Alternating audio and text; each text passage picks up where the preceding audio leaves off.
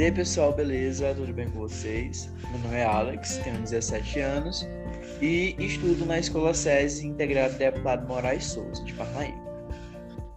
Eu sou a Yarlene, tenho 16 anos e estudo na Escola Integrada Deputado Moraes Souza, Parnaíba, Piauí. O tema do nosso episódio de hoje é falar sobre a Primeira Guerra Mundial, né? Que durou de 1914 a 1918, ou seja, a gente vai ter aí quatro anos de guerra, né? A princípio, a primeira coisa que a gente tem que ter em nossa mente é a respeito do nosso calendário comum, né? Muitos autores e historiadores, eles falam que o século XX começou, de fato, em 1914, né? Dando início à Primeira Guerra Mundial. Mas essa afirmação, ela implica um impacto muito histórico na Primeira Guerra Mundial, né? Já que 1914 é conhecido também como uma época chamada Belle Époque ou Bela Época, né? A Bela Época é uma fase de muitas prosperidades na Europa, de muita alegria, de só coisas boas, podemos dizer assim, né? E ela durou é, no fim da década de 70, de 1870, e até 1914, com o início da Primeira Guerra Mundial. Pessoal, o engraçado é que essa bela época, né, só era visto como boas coisas, só eram vistos com boas impressões. E já no século XX, né, sabemos que no final do século XIX para o início do século XX, século XX ficou conhecido como século apocalíptico. Né? Por que século apocalíptico? Porque era um século que era baseado apenas em guerras, né? guerras sangrentas, que se alastravam ao longo desse longo século. Né? Uma das primeiras guerras a serem é, travadas foi as guerras russo-japonesas, que duraram um ano. Elas são de 1904 até 1905. A segunda guerra a ser travada foi as guerras balcãs, né? Que durou de 1912 a 1913, também durou um ano, assim como as guerras russo-japonesas. E essa guerra dos Balcãs, pessoal, ela sofreu uma grande influência já do que aconteceria em 1914, porque em 1914 como já falei, como já citei antes, é, iniciou a Primeira Guerra Mundial. Em 28 de julho de 1914, houve a morte do arquiduque austríaco Francisco Ferdinando, na Bósnia, né? também envolvendo a Guerra dos Balcãs, né? que implica é, um dos estopins da Primeira Guerra Mundial. Depois disso, houve as modernizações, né? As modernizações do que? As modernizações do Segundo Império, comandado por Guilherme II, né? No qual a estrutura, a modernização dos soldados, dos armamentos, das bombas, dos veículos que eram usados na Primeira Guerra, é, houve um aprimoramento. E com isso, é, esses aprimoramentos dados pelo Guilherme II, que era o comandante do Segundo Império, ele ficou é, conhecido apenas no primeiro ano, né? No primeiro ano do seu da sua vigência aconteceu isso. E aí houve a presença das armas químicas, né, como os gases tóxicos que matavam instantaneamente as pessoas, como é retratado também é, no filme da Mulher Maravilha, né, que eles falam sobre o contexto da Primeira Guerra Mundial, é, levando em conta as armas que eram usadas naquele tempo. Né? E também falam sobre as trincheiras, falam sobre o tipo de política que era abordado. E é uma coisa que a gente vai tratar ao longo desse episódio com vocês, né? Já que é muito importante é, a presença da Primeira Guerra no nosso repertório sociocultural, né? Já que até hoje a gente ainda sente é, os impactos dessas guerras que aconteceram no século passado. Enfim, o Império Alemão, é, podemos dizer que era um império com um exército muito moderno.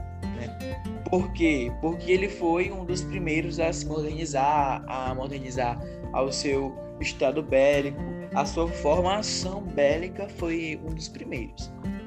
Porém, foi ele que perdeu e foi obrigado a se submeter às sanções que eram instituídas pelos seus inimigos, né? Por exemplo, pela França. A França foi uma das mais beneficiadas, podemos dizer assim, Tratado de Versalhes, né? Porque no Tratado de Versalhes, que foi assinado em 1919, foi um tratado que eles queriam promover a paz, né? A paz é assinado pelas potências europeias que encerrou oficialmente a Primeira Guerra Mundial, sendo que a Alemanha foi uma das que mais é, foi danificada, né? Como naquele tempo eles usavam uma expressão chamada diquete, diquete, que significa o quê? Uma imposição, ou seja, a imposição dos tratados de Versalhes a essas nações que foram derrotadas na Primeira Guerra Mundial. Né? Entre essas sanções é, estão que a perda de territórios, é, a redução do exército no máximo de 100 mil homens, por exemplo, o impedimento de usar forças aéreas e que os navios que transportavam as mercadorias, ou seja, o comércio daquele tempo, seria comandado, controlado pela França. Né? E aí a gente já vê que o Tratado de Versalhes já vem uma maneira de impor a paz, obrigado, né? algo bem controverso. E também em 1917, durante a Primeira Guerra Mundial, teve a Revolução de Bolchevique, né? que é a Revolução Russa, certo?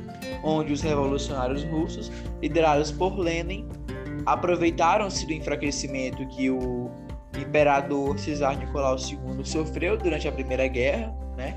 E fizeram um golpe de Estado, né?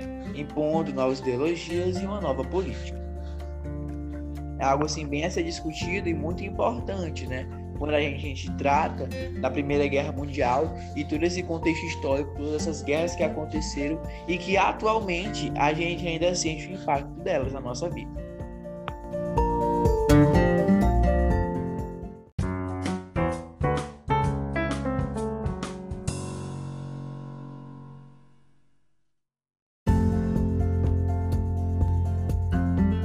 Pessoal, o período entre guerras durou 10 anos. Começou em 1920 a 1930.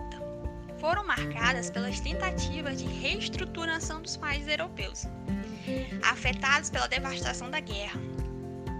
Como a Alemanha, principalmente, viu seu império ser desmanchado e o regime republicano, conhecido como República de Weimar, ser instalado, porque a República de Weimar vigorou na Alemanha, pessoal entre os anos de 1919 e 1933 configurou-se como um período de transição, pessoal, entre a Primeira Guerra Mundial e o nazismo.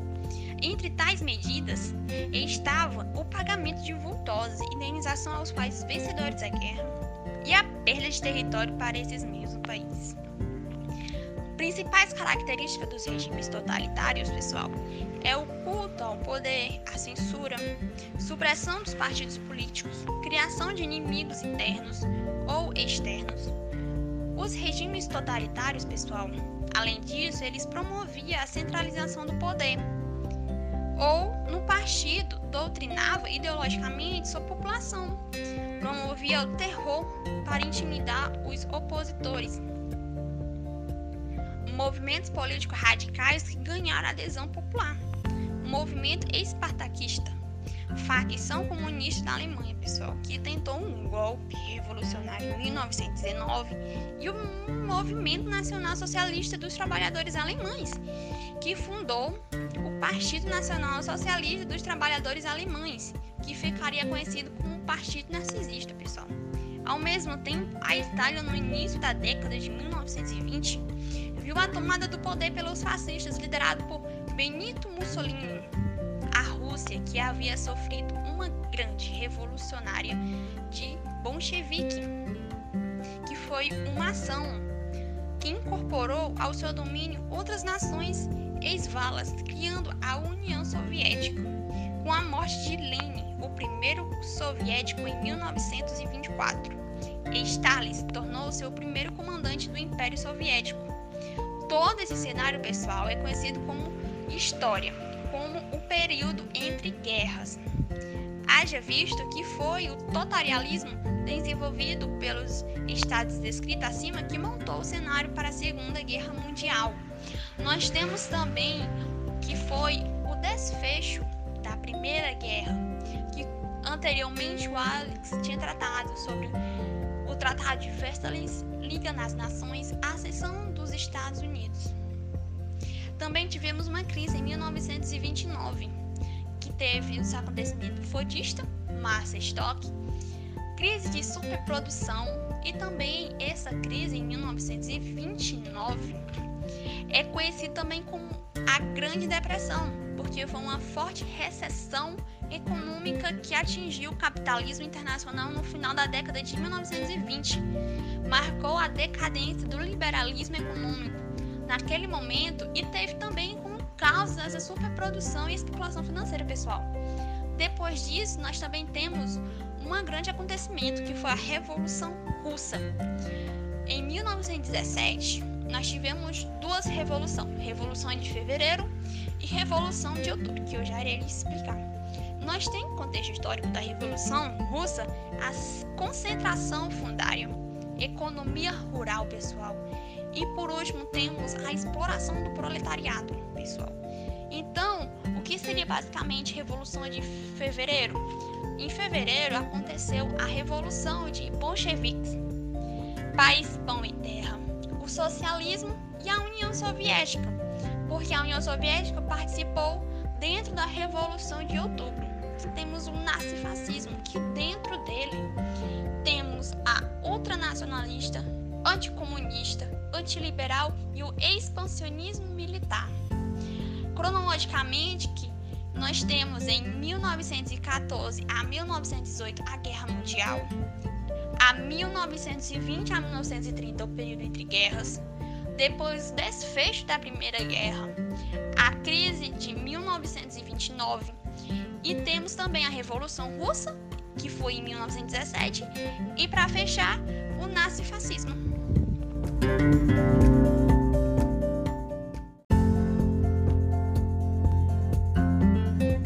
Obrigada, pessoal, por nos ouvir. Próximos episódios iremos falar sobre a Segunda Guerra Mundial.